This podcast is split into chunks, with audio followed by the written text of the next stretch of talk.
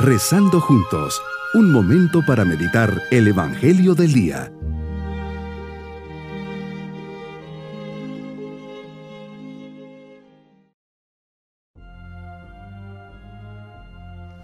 Me alegra saludarles en este día 25 de marzo, solemnidad de la Anunciación.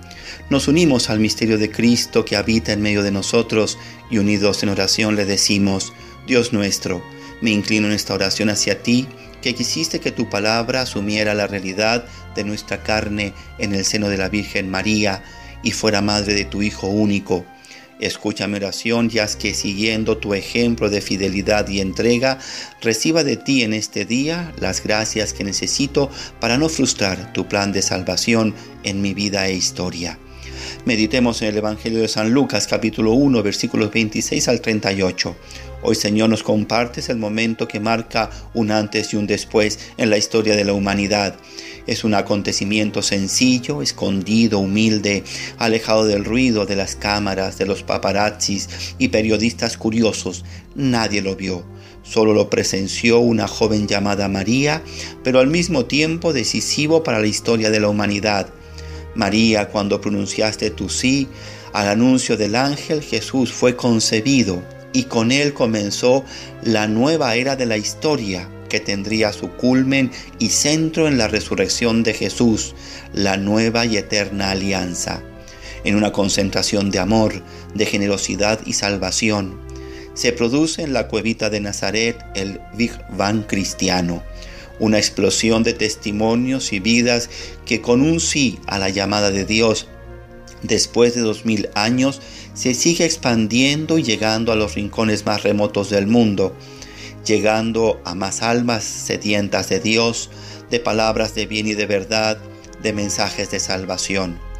Tu sí, María, podemos decir, es el reflejo perfecto del sí de tu Hijo Jesús cuando entró en el mundo, como escribe la carta a los hebreos interpretando el Salmo 39. He aquí que vengo, pues de mí está escrito en el rollo del libro, a hacer, oh Dios, tu voluntad. La obediencia de Jesús se refleja en la obediencia de la Madre. Así, gracias al encuentro de estos dos síes, Dios ha podido asumir un rostro de hombre, hacerse un Dios con nosotros, un Emanuel. En el centro de esta fiesta celebra un misterio central de Cristo, la encarnación.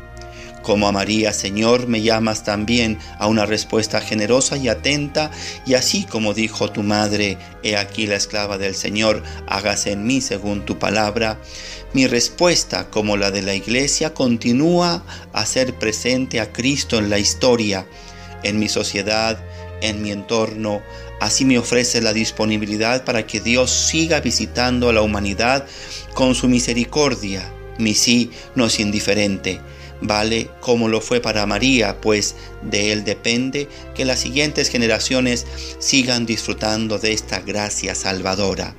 Tu sí Jesús, como el de María, se renueva en el sí de todos nosotros, de los santos, especialmente de los mártires que han sido asesinados a causa del Evangelio los misioneros mártires son esperanza para el mundo, pues testimonian que el amor a ti, Jesús, es más fuerte que la violencia y el odio.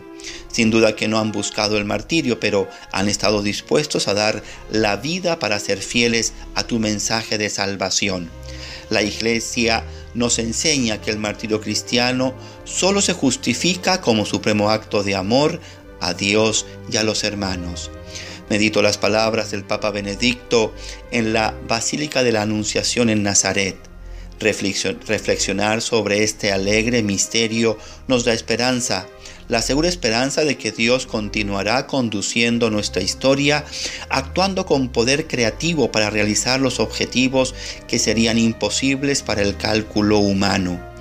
Esto nos desafía a abrirnos a la acción transformadora del Espíritu Creador que nos hace nuevos, que nos hace una sola cosa con Él y nos llena de su vida. Nos invita con exquisita gentileza a consentir que Él habite en nosotros, a acoger la palabra de Dios en nuestros corazones, haciéndonos capaces de responderle con amor y salir con amor el uno hacia el otro. Señor, me impacta meditar en las palabras que emergen de la cueva de Nazaret, y el Verbo se hizo carne y habitó entre nosotros. Ahí, en esa cuevita sencilla y silenciosa, comienza esta gran aventura de tu presencia entre nosotros.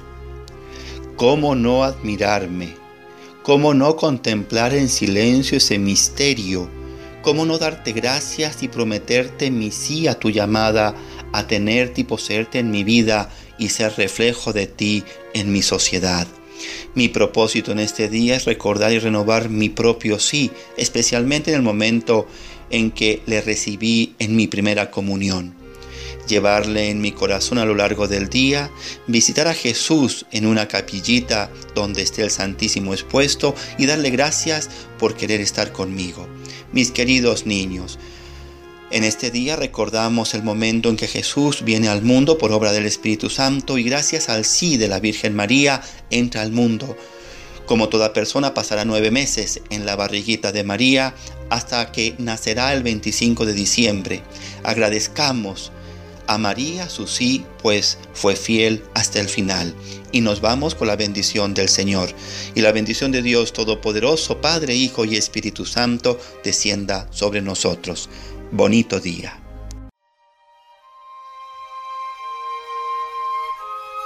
Hemos rezado junto con el Padre Denis Doren, Legionario de Cristo.